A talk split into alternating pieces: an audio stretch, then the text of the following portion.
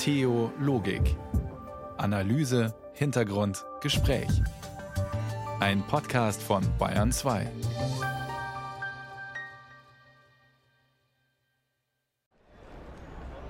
Einen schönen guten Abend wünscht Irene Essmann und zwar heute von außerhalb des Studios auf der Straße. Denn ich habe da mal eine Frage.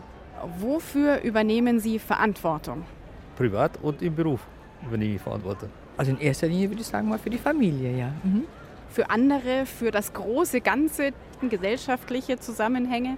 Ähm, nein. Bei Ihnen? Dafür wählen wir ja unsere Abgeordneten, damit die verantwortlich sind für das, was den Staat betrifft. Die Verantwortung sollte die Politik übernehmen, aber sie tut das nicht. Wofür übernehmen Sie Verantwortung? Ich habe viele Jahre ehrenamtlich eine Dame betreut, die schwerst an Parkinson erkrankte. Ohne Geld, in Nächstenliebe. Das ist für mich Verantwortung in der Gesellschaft. Ich finde, das ist eine sehr offene Frage für gefühlt, dass man sich morgens entscheidet, mit dem Fahrrad zu fahren und vielleicht nicht unbedingt in München mit dem Auto rumcruist. Wie sieht es denn mit Engagement aus dafür, dass dieses ganze Gebilde Staat überhaupt funktioniert? Was geben Sie diesem Staat und wo nehmen Sie nicht nur sozusagen? Also ich muss ganz, ich bin jetzt einfach ehrlich, ich bringe mich jetzt aktuell jetzt nicht so viel mit ein. Wir bringen uns ja auch ein, indem wir einfach arbeiten und nicht, nicht vom Staat leben. Reicht das? Denn wir leben ja in so einem Gemeinwohl, wo man teilweise vielleicht auch von Krise etc. redet. Hätte da jeder von uns eigentlich die Pflicht, mehr Verantwortung zu übernehmen? Ja, auf jeden Fall. Aber da fehlt es an der Zeit, ganz ehrlich. Ist vielleicht eine Ausrede oder so, aber man schafft es halt meistens nicht. Und genau so dürfte es vielen gehen. In Theologik diskutieren und philosophieren wir heute über Verantwortung, unter anderem mit dem früheren CDU-Generalsekretär Peter Tauber. Jetzt aber stellt erst einmal Markus Kaiser vier Frauen und Männer vor, die ihre eigene, besondere Geschichte erzählen warum sie bereit sind, Verantwortung zu übernehmen oder auch nicht. Mein Name ist Gerd Hofilen. Ich bin geboren in Nördlingen und lebe in Berlin und habe mein Leben lang als Berater gearbeitet. Ich bin äh, Millionär. Er ist der Exot in seinem Freundeskreis, aber nur finanziell, sagt Gerd Hofilen, der sich sein Vermögen selbst erarbeitet hat, als Unternehmensberater. Doch mit der Welt der Superreichen will er nichts zu tun haben. Meine persönlichen Ziele sind verbunden sehr stark mit diesem Prinzip Gerechtigkeit, weil ich in einem Haushalt aufgewachsen bin, da gab es kein Auto, da gab es keinen Fernseher, da gab es kein Telefon, während unsere Verwandten oder auch Nachbarn, die hatten das dann alles schon. Als Kind, ich habe es niemand krumm genommen. Wie ich dann so langsam durchgeblickt habe durch gesellschaftliche Machtstrukturen, ja, da kam dann der Ärger hoch. Ich finde, dass alle Menschen vergleichbare, gleichwertige Lebenschancen verdienen. So steht es im Übrigen auch in der bayerischen Verfassung. Ich habe erlebt, dass ich mich aus einfachen Verhältnissen emporarbeiten konnte. Aber wenn ich mich in der Gesellschaft in Deutschland vergleiche und sehe, wie viele Menschen da die Chance haben, im Laufe ihres Lebens eine Million zu erarbeiten, würde ich sagen, ich habe es nicht verdient. Bei der Initiative Tax Me Now fordert der Millionär unter anderem eine Vermögenssteuer und mehr Abgaben bei Erbschaften für Reiche. Mit einer zehnprozentigen Abgabe auf Großvermögen könnte man die Staatsschulden tilgen. Ich würde sagen, ich wäre durchaus mit einer zehnprozentigen einmaligen Abgabe einverstanden oder auch mit einer zwei-, dreiprozentigen Vermögensteuer jährlich.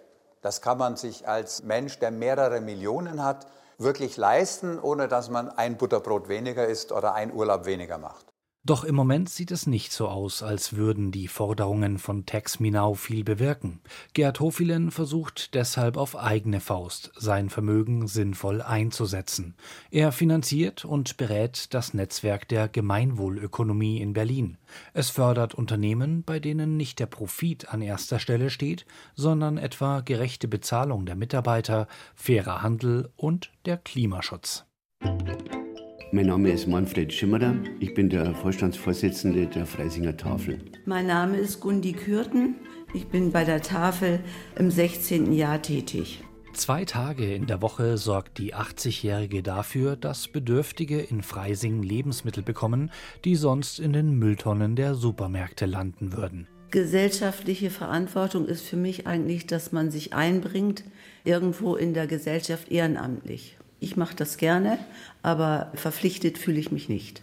Also ich habe das eigentlich schon sehr früh als junge Frau gemacht, erst im Notruf für Frauen und Mädchen und dann bin ich zur Tafel gekommen. Manfred Schimmerer ist Jurist. Bei der Tafel ist er erst seit ein paar Jahren als Ehrenamtlicher. Für mich war am Anfang wichtig, dass ich mich sozial engagiere. Bei mir kam es nicht darauf an, große Räder zu drehen, sondern irgendwie ganz einfache, simple Sachen zu tun, mit denen ich Leuten helfen kann.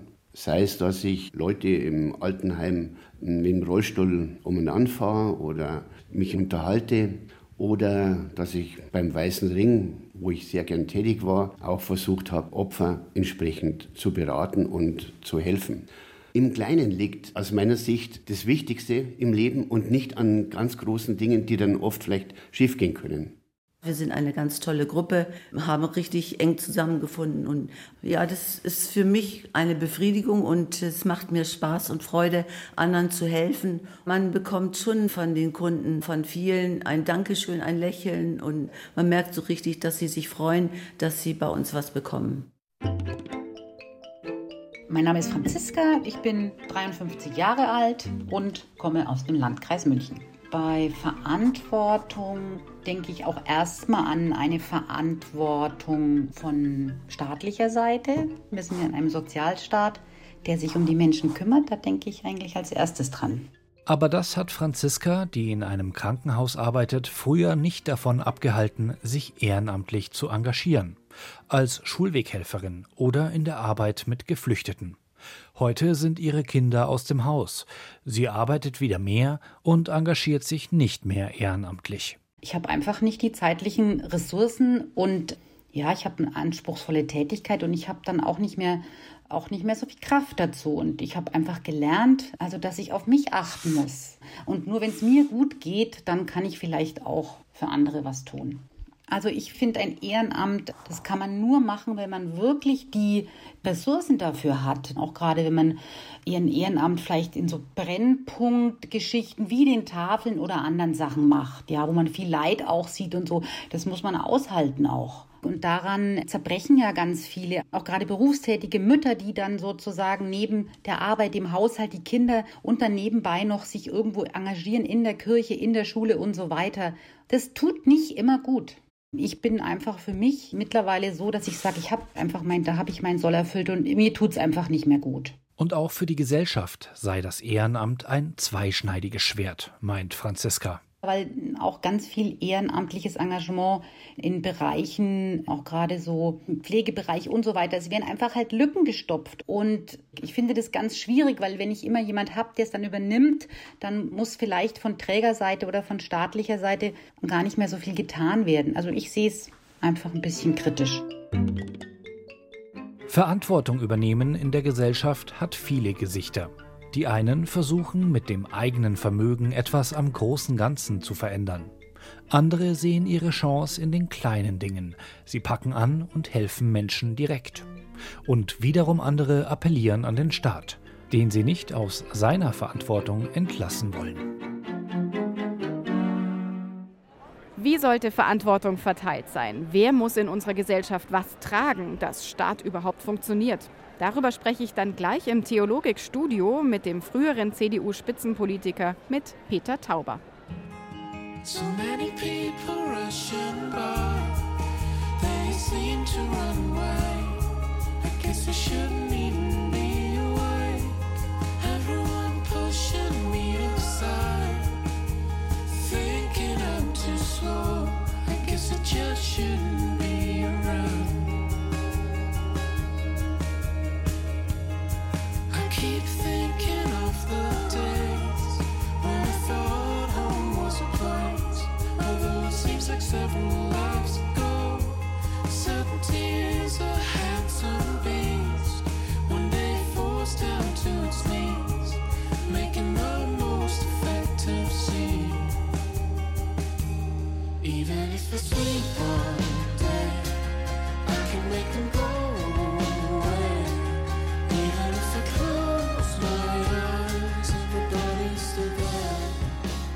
Should I care? Soll ich mich kümmern? Fragen C&R hier auf Bayern 2. Und in Theologik fragen wir ganz Ähnliches. Wofür sollen oder müssen wir Verantwortung übernehmen? Eine Frage, die ich gleich weitergebe an einen Politiker. Peter Tauber. Unter Merkel war er erst Generalsekretär der CDU, später dann auch Staatssekretär im Bundesverteidigungsministerium, bis er sich aus gesundheitlichen Gründen aus der Spitzenpolitik zurückgezogen hat.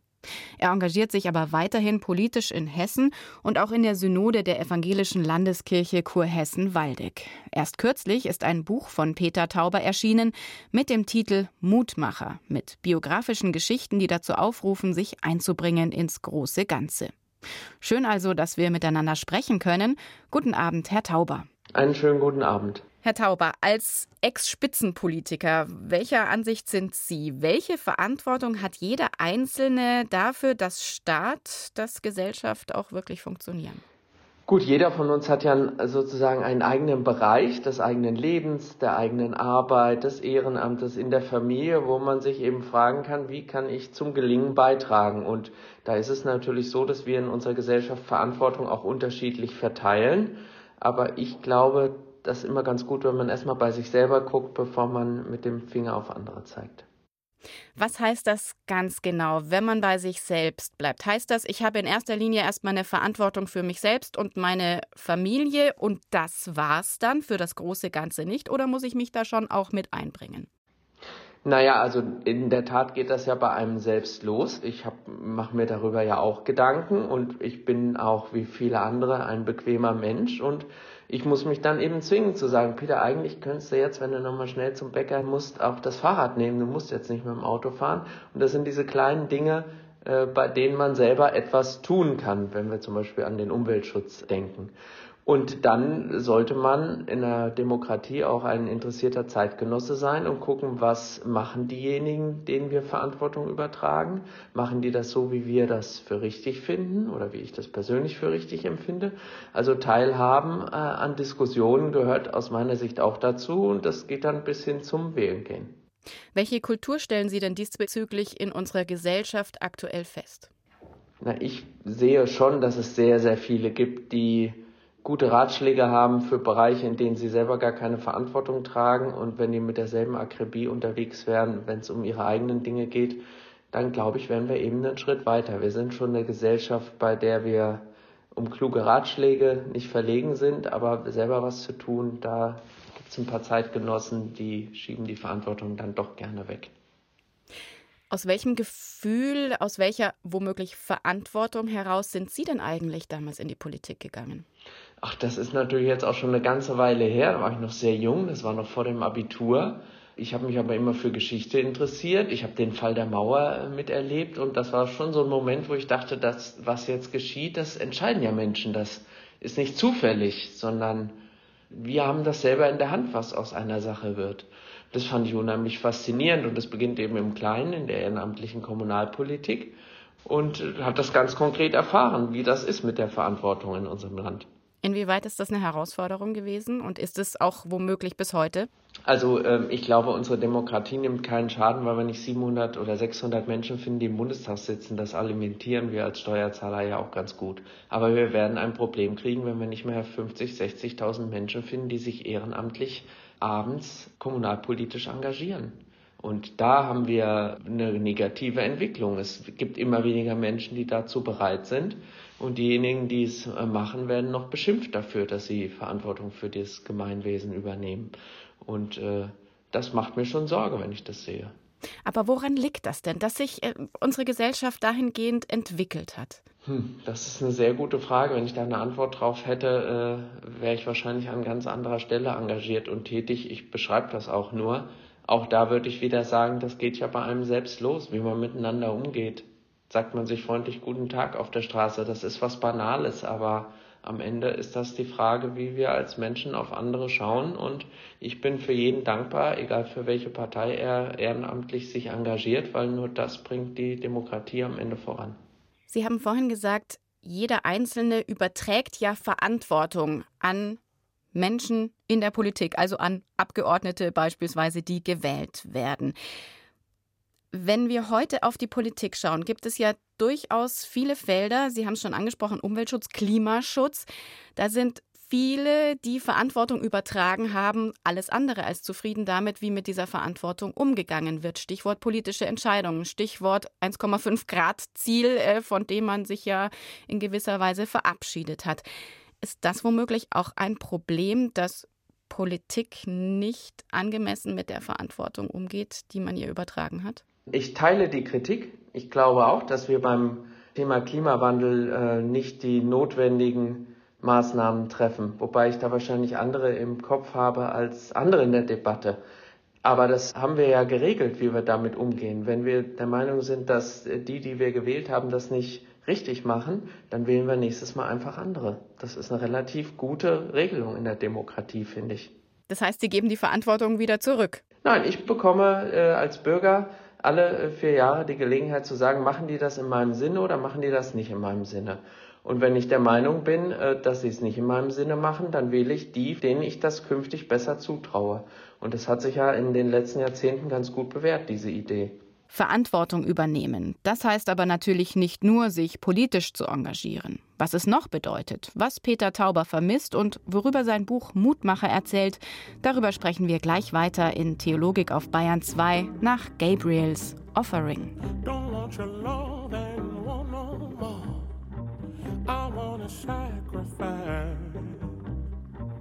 I've shown and proved that I pay my debt. Won't let you curtain me twice.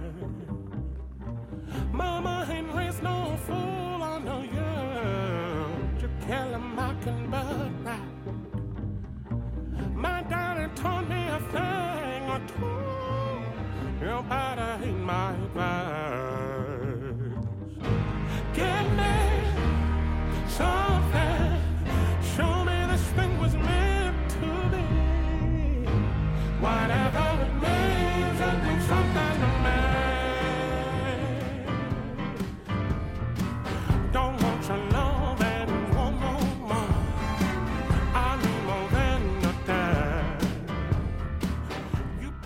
Sie hören Theologik auf Bayern 2 heute zum Thema Verantwortung und darüber rede ich mit Peter Tauber. In der Ära Merkel war er Generalsekretär der CDU. Gerade, Herr Tauber, hatten wir es ja vom eher parteipolitischen Engagement und von der Verantwortung, die jeder Wähler abgibt an Volksvertreter und der Verantwortung des Wählers auch die Konsequenzen zu ziehen, wenn die Politik nicht angemessen mit der ihr übertragenen Verantwortung umgeht. Aber es gibt ja noch die vielen anderen Felder, die den Staat und die gesellschaftliches Miteinander ausmachen, in denen sich Menschen im direkten Umfeld engagieren. Wir haben in unserer Sendung ja auch schon Frauen und Männer gehört, die sich extrem einbringen, die sich aufopferungsvoll um andere kümmern. Andere aber sagen, der Staat verlässt sich zu sehr auf dieses Ehrenamt. Wir schaffen das nicht mehr bei den Tafeln oder der Pflege der Angehörigen. Wir können nicht länger für den Staat einspringen. Herr Tauber, ist da womöglich irgendwas nicht mehr im Gleichgewicht? Wie beobachten Sie das? Also natürlich gibt es Aufgaben, die kann ich als einzelner Mensch, auch als Bürger nicht wahrnehmen. Also mich vor einem Krieg schützen, wie jetzt in der Ukraine, das kann dann nur der Staat übernehmen. Das geht nicht anders. Aber natürlich steckt äh, in dieser Debatte die Frage, was für einen Staat wünschen wir uns? Wünschen wir uns einen Staat, der alle unsere Belange des Lebens regelt? Oder wünschen wir uns einen Staat, der sozusagen die, die Kernaufgabe übernimmt? Was ist das denn, dass ich in Frieden und in Freiheit leben kann zum Beispiel? Welche Form von Daseinsvorsorge gehört dazu? Was muss der Staat da regeln? Auch darüber kann man streiten. Wie viel Freiheit und wie viel Regulierung will ich? Und ähm, ich glaube, dass wir schon auch an einem Punkt sind, wo wir uns fragen müssen, wo überfordern wir dann unseren eigenen Staat? Also kann man wirklich auch jedes Lebensrisiko, kann einem der Staat das abnehmen? Das ist ja eine sehr deutsche Sicht auf die Welt. Wir sind das Land mit den meisten Versicherungsverträgen, die Menschen abschließen, weil wir glauben, wir müssen uns auf alle Eventualitäten des Lebens irgendwie vorbereiten oder davor äh, schützen.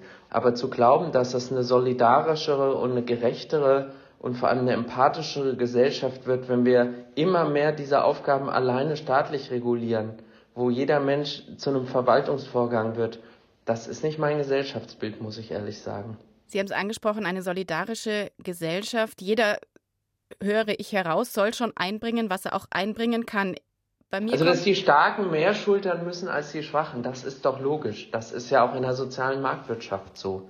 Und das muss man immer wieder neu justieren. Und darüber gibt es auch grundsätzlich ja immer Streit. Was sind da die richtigen Instrumente? Das stelle ich auch gar nicht in Abrede. Aber äh, zu glauben, dass der Staat alles besser kann, als wenn Menschen sich um Menschen kümmern, das äh, halte ich für abwegig. Man sagt ja auch so schön, Eigentum verpflichtet, das steht ja auch in unserer Verfassung. Ist das eine Maßgabe, an der wir uns gesellschaftlich orientieren, gerade wenn wir auch konstatieren, dass die soziale Schere ja weiter auseinandergeht? Ich darf noch erwähnen, Herr Tauber, mit Verlaub und nehmen Sie es mir nicht übel, bitte.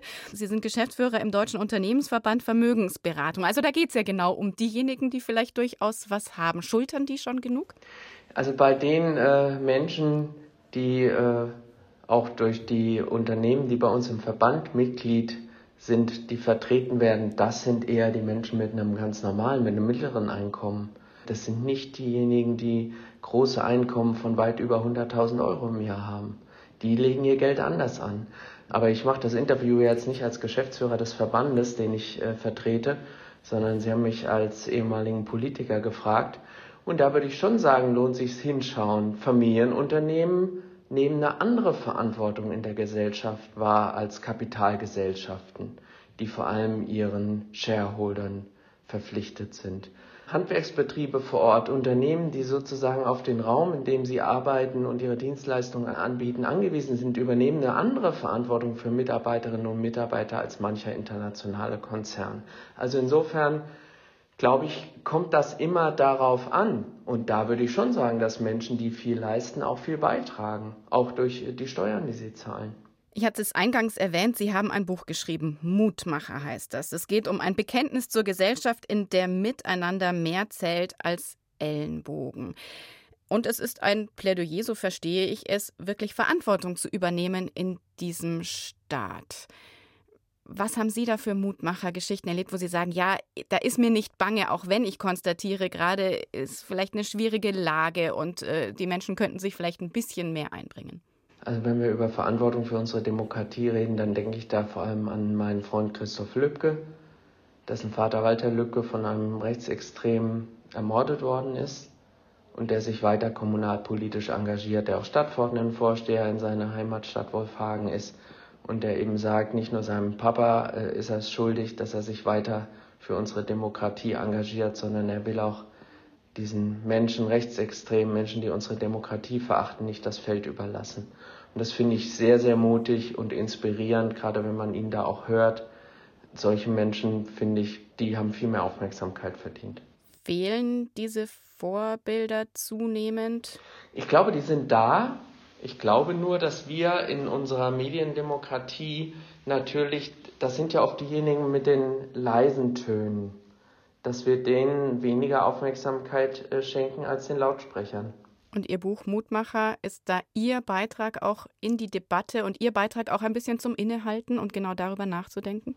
Ja, das sind Geschichten über zwölf Menschen, von denen ich glaube, dass sie in ihrem Leben etwas tun für sich selbst oder auch für andere, was inspiriert, was Mut macht. Und das Interessante ist, dass diese Menschen alle von sich sagen, ich mache ja gar nichts Besonderes. Ich glaube eben, dass es so ist, wenn es uns um etwas geht, dann haben wir auf einmal Kräfte und Ideenreichtum.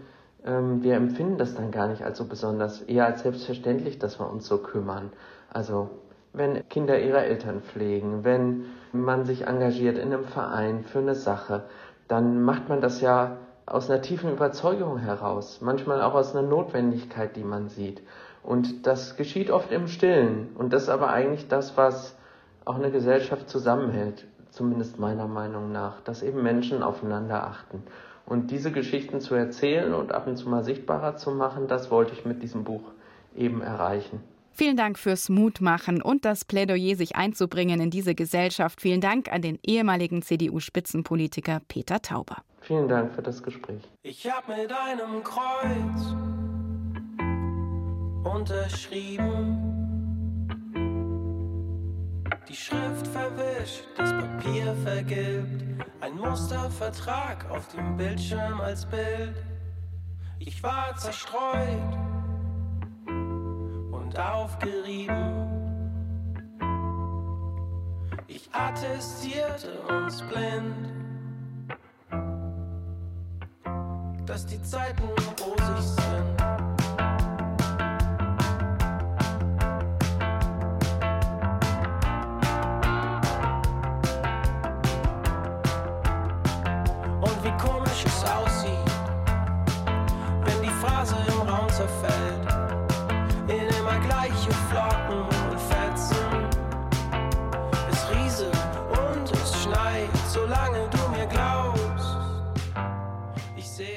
Das Paradies besingt eine goldene Zukunft hier in Theologik auf Bayern 2. Aber wie heißt es im Nachsatz? Eine goldene Zukunft und nicht viel mehr. Von 2018 ist der Song und die goldene Zukunft scheint seitdem noch einmal mehr verblasst. Klimawandel, Krieg, ganz allgemein Krise, das klingt eher nach Zukunftsangst und nach einer enormen Verantwortung, die da auf uns lastet, was das Leben der nachfolgenden Generationen angeht. Und das hat auch das Bundesverfassungsgericht so gesehen. Vor fast genau zwei Jahren, am 29. April 2021, fasste das höchste deutsche Gericht einen bahnbrechenden Beschluss. Klimaschutz hat Verfassungsrang. Das heißt, der Staat ist verantwortlich für den Klimaschutz und damit auch für den Schutz der nachfolgenden Generationen. Auslöser dieser Entscheidung war unter anderem eine Verfassungsbeschwerde von neun jungen Menschen, die geklagt hatten auf ihr Recht auf Zukunft. Für das Bundesverfassungsgericht ist also klar, es gibt eine staatliche, eine kollektive Verantwortung für die Zukunft. Aber sind wir nicht alle irgendwie Staat? Wie steht es um unsere individuelle Verantwortung für Gegenwart und eben auch Zukunft? Fragen, denen Antje Dechert nachgegangen ist. Sind wir verantwortlich für die Zukunft und wenn ja, wie können wir dieser Verantwortung gerecht werden? Über diese Fragen machte sich der jüdische Philosoph Hans Jonas Gedanken. Mit seinem 1979 erschienenen Buch Das Prinzip Verantwortung, Versuch einer Ethik für die technologische Zivilisation, entwickelte er eine Ethik, die sich den drängenden ökologischen Herausforderungen der Gegenwart stellt. Darin beschreibt er Verantwortung als ein Wesensmerkmal des Menschen, als eine seiner seiner grundlegenden Fähigkeiten. Der Mensch ist das einzige uns bekannte Wesen, das eine Verantwortung haben kann. Indem er sie haben kann, hat er sie. Der Mensch ist nach Jonas also zur Verantwortung begabt, weil er die ethische Fähigkeit besitzt, zwischen alternativen Handlungsmöglichkeiten zu wählen und auf Fragen und Herausforderungen zu antworten, sagt auch die Kulturwissenschaftlerin und Philosophin Ina Schmidt. Im Englischen ist es vielleicht manchmal noch so ein bisschen schöner, wenn man dieses Wort Responsibility äh, mal auseinander nimmt. Also es gibt eine Fähigkeit, die wir uns als Menschen zuschreiben, die antworten kann und zwar eben auf Basis dessen, was wir vielleicht Vernunft nennen können, die aber daran gebunden ist, dass wir mit dieser Antwort etwas Gutes, etwas Richtiges tun müssen, wollen. Also dass es uns sozusagen ähm, auch immer darum geht, in diesem Verantwortungskontext sowas wie eine moralische Kategorie mitzudenken. Hans Jonas publizierte seine Schrift Das Prinzip Verantwortung nicht zufällig Ende der 70er Jahre, als die zerstörerischen Folgen der kapitalistischen Ausbeutung unseres Planeten erstmals öffentlich zum Thema wurden. In seiner Zukunftsethik geht Hans Jonas nun vom optimistischen Bild eines Menschen aus, der moralisch verantwortliche Entscheidungen treffen kann, ohne dabei nur den eigenen Vorteil, sondern auch das Gemeinwohl fürsorglich im Blick zu haben. Aus dieser Fähigkeit allein ergibt sich für ihn auch die Pflicht, Verantwortung zu übernehmen. Und zwar dafür, dass auch künftige Generationen menschenwürdig leben und verantwortungsvoll handeln können. Handle so, dass die Wirkungen deiner Handlung verträglich sind mit der Permanenz echten menschlichen Lebens auf Erden. Oder negativ ausgedrückt, handle so, dass die Wirkungen deiner Handlung nicht zerstörerisch sind für die künftige Möglichkeit solchen Lebens. Mit diesem ökologischen Imperativ revolutionierte Hans Jonas die philosophische Ethik. Seine Zukunftsethik beleuchtet nicht nur die Folgen unseres Handelns in der Gegenwart, sondern auch die Folgen, die erst in ferner Zukunft spürbar sind. Dabei habe Jonas vor allem an unsere Verantwortung für die ökologische Zukunft des Planeten gedacht, sagt Ina Schmidt. Weil es wirklich um eine ganz grundsätzliche Existenzfrage nicht nur unserer eigenen Belange, sondern eben des gesamten Planeten, der gesamten Menschheit geht und wir mittlerweile so viel gesichertes Wissen haben können, wenn wir dann wollen, dass uns eigentlich an der Stelle gar nicht viele verschiedene Möglichkeiten oder Antworten zur Verfügung stehen und dass wir da natürlich gefordert sind, aber genau diesen Schritt zu gehen. Zu unserer Verantwortung für die Zukunft seien wir, schreibt Hans Jonas, weder gegenüber Gott noch gegenüber einer irdischen Instanz verpflichtet. Sie ergibt sich für ihn aus der Erhaltungswürdigkeit der Erde an sich vor diesem Hintergrund der Frage, was wir als Folge von unserem Handeln wollen können, also als gut überhaupt beschreiben können, kann es keinen Grund geben zu sagen, es ist für uns etwas Gutes, unseren Planeten und die Lebensgrundlage zukünftiger Generationen zu zerstören. Doch wie sieht verantwortliches Handeln für die Zukunft aus? Die Philosophin Ina Schmidt meint, es könne nicht darum gehen, eindeutige Lösungen oder Erkenntnisse zu skizzieren. Verantwortung für die Zukunft zeige sich vor allem in der Bereitschaft zum Dialog und zu wohlwollender Kooperation wo natürlich immer wieder die Frage ist, wie schaffen wir es in, in dieser Vielfältigkeit, in dieser Diversität, in diesem Streben auch nach persönlicher Freiheit und dem, was darin eine Rolle spielen soll, uns immer wieder neu auch zu, auszujustieren für das, was eben nicht das Gute für mich selbst, sondern das Gute für einen großen und grundsätzlichen Zusammenhang sein kann. Die Folgen des eigenen Handelns zu bedenken und abzuwägen, das könne, meint Ina Schmidt, auch bedeuten, ab und zu etwas zu lassen, statt es zu tun, eben nicht alle Möglichkeiten auszuschöpfen. Und zwar mit der Absicht, etwas Größerem zu dienen als dem eigenen Wohlstand oder Profit. Antje Dechert über unsere individuelle Verantwortung für die Zukunft. Und gleich kommen die zu Wort, um deren Zukunft es geht. Junge Frauen und Männer. Sind sie überhaupt selbst bereit, Verantwortung zu übernehmen? Erst aber einmal musikalisch brutale Ehrlichkeit, Brutal Honesty von Wallace Bird hier auf Bayern 2.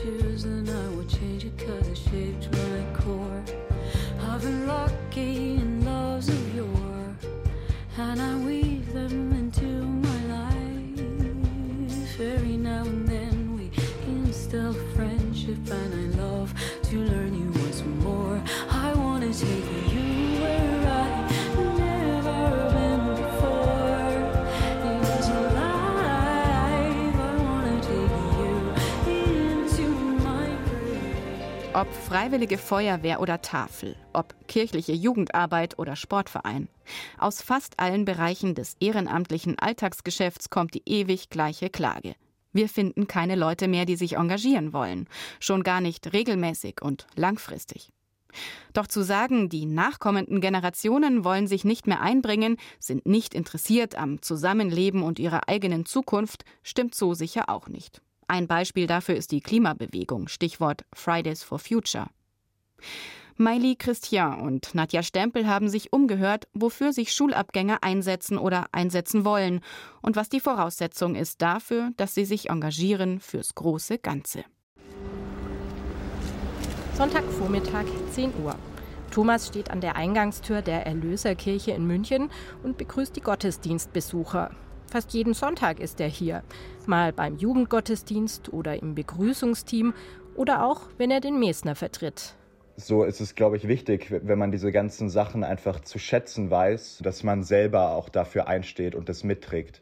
Thomas ist 18 Jahre alt und macht in einem Jahr sein Abitur an einem Münchner Gymnasium. Im Durchschnitt drei Stunden investiert er neben der Schule für sein Engagement in der Kirche. Dazu kommen noch Freizeiten und Aktivitäten am Wochenende, die er als Jugendleiter ebenfalls begleitet. Ich glaube, das ist was, wo man auch schon unglaublich viel lernen kann. Und mit meiner Arbeit ist es auch mein Ziel, andere Leute davon zu begeistern, dass es schön ist, für andere da zu sein und mit diesem christlichen Hintergrund ähm, Verantwortlichkeit zu lernen und Ehrenamt zu gestalten. Seit seiner Konfirmation vor fünf Jahren engagiert sich Thomas in seiner Kirchengemeinde. Ein Einsatz wie der des 18-Jährigen, zumal mit solch einer dauerhaften Bindung, ist selten. Vor allem unter Jugendlichen hat sich das Engagement für das Gemeinwohl, sprich das Ehrenamt, stark verändert. Kirchengemeinden, Vereine und andere Organisationen machen seit längerem die Erfahrung, die Einsatzbereitschaft junger Menschen ist zwar da, soll aber weniger verbindlich sein. Sie ist mehr auf einzelne Projekte bezogen und muss zeitlich überschaubar sein. Voraussetzungen, die das freiwillige soziale Jahr erfüllt. Nach der Schule ist der freiwillige Einsatz für viele Schulabgänger eine gute Möglichkeit, sich zu orientieren. Auch der 17-jährigen Mika war das wichtig.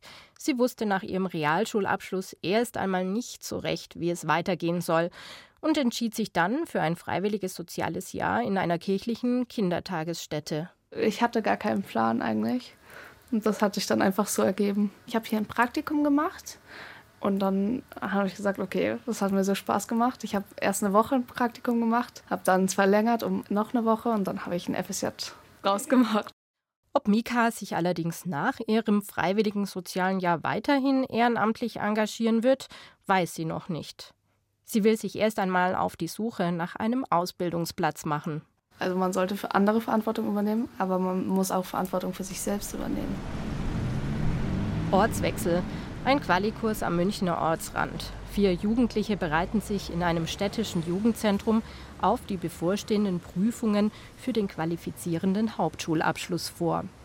Ehrenamt, das hat für Sie keine Priorität. Ihnen geht es vor allen Dingen darum, sich mit dem Abschluss erst einmal eine Perspektive für die Zukunft zu verschaffen. Quali-Abschluss brauche ich unbedingt. Sival ist 18 Jahre alt. Sie kam vor acht Jahren aus Syrien nach Deutschland. Der Schulabschluss ist für sie eine wichtige Etappe, um ihrem großen Ziel näher zu kommen. Und dann würde ich danach Kosmetikerin Ausbildung machen. Das dauert ja nur zehn Monate. Und dann würde ich auch eigene Kosmetikstudium öffnen. Ehrenamtliches Engagement, zumal unentgeltlich, in ihrer Situation nicht denkbar. Wenn sie den Quali in der Tasche hat, will sie erst einmal eine Pause machen und Geld verdienen. Vielleicht ab und zu mal arbeiten, irgendeine zum Beispiel Bäckerei oder so stellen. Wer sich wie stark für das Allgemeinwohl einsetzt, ist hauptsächlich eine Frage der Ressourcen, finanziell, zeitlich und sozial. Das Freiwilligen-Survey des Familienministeriums, das alle fünf Jahre erscheint, bestätigt das in regelmäßigen Abständen. Die Erhebung aus dem aktuellsten Survey von 2019 hat dabei erstmals die Ergebnisse auch nach Bildung gewichtet. Es zeigt sich, Menschen, die sich für das Gemeinwohl engagieren, haben meist eine höhere Schulbildung. Und die wiederum, das sagen Studien auch, hängt vor allem vom Geldbeutel der Eltern ab. Das kann auch Claudia Sasse vom Jugendzentrum in Prien am Chiemsee bestätigen. Ich weiß, dass in Bayern die Leute, die in der, im Schulsystem arbeiten, alle nicht müde werden zu betonen, wie durchlässig das ja alles ist und wie gerne man natürlich hinterher auf die FOS gehen kann und sich wieder hocharbeiten aus der Mittelschule etc. etc. Aber die Realität für die Kinder und Jugendlichen aus den unteren sozialen Schichten sieht völlig anders aus. Die haben von vornherein das Gefühl, dass sie der Rand der Gesellschaft sind, der sowieso niemandem nützt. Und die arbeiten irgendwo im, im Getränkeladen oder im Lager im Supermarkt oder eben in irgendwelchen prekären Jobs. Und dennoch, für Pädagogin Claudia Sasse ist nicht nur die Frage entscheidend, ob sich jemand das Engagement leisten kann. Es ist auch eine Frage der Werte, die vor allem von Eltern und wichtigen Bezugspersonen vermittelt werden. Wer Engagement vorgelebt bekommt, wird sich wahrscheinlich eher selbst auch wieder engagieren so wie Özgur. Der 15-Jährige bereitet sich in den Osterferien auch auf den Quali-Abschluss vor.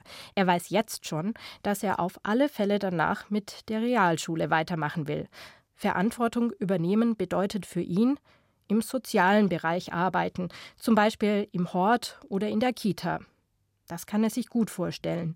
Vor allem ist ihm aber wichtig, wenn ich älter bin, dass die Jüngeren, die Jugendlichen ein gutes Allgemeinwissen haben dass sie nicht irgendwie denken, dass wenn sie Ausländerin sind oder wenn sie farbig sind, dass sie was Schlechteres sind als Menschen und werde mich dafür einsetzen, dass jeder Mensch gleich sein soll. Wenn, wenn ein Mensch denkt, dass er ein anderer Mensch etwas Schlechteres ist, nur weil er halt eben anders aussieht, dann wird das nichts mit allem, also mit der ganzen Gemeinschaft.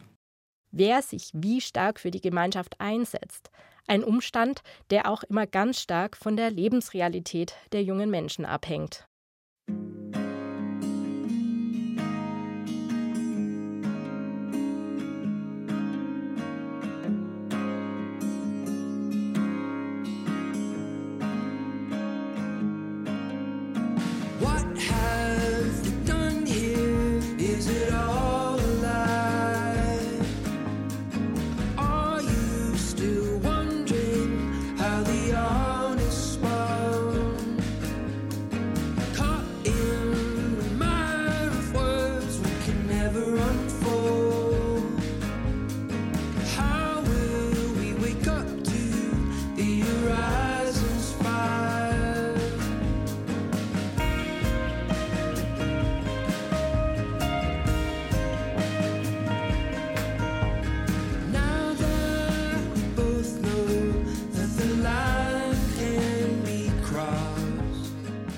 Das war Theologik an diesem Montagabend mit Denkanstößen zur Verantwortungsethik. Irene Essmann und das Team dieser Sendung sagen Danke für Ihr Interesse.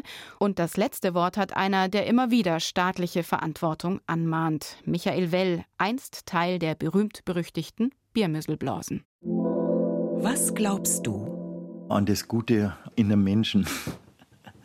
Und sonst glauben im religiösen Sinn wenig. Es ist eine philosophische Betrachtung für mich. Was liebst du? Mit Kindermusik spielen und mit meinen Brüdern auch. Und mit Gerhard Polt auftreten. Und meine Frau natürlich auch.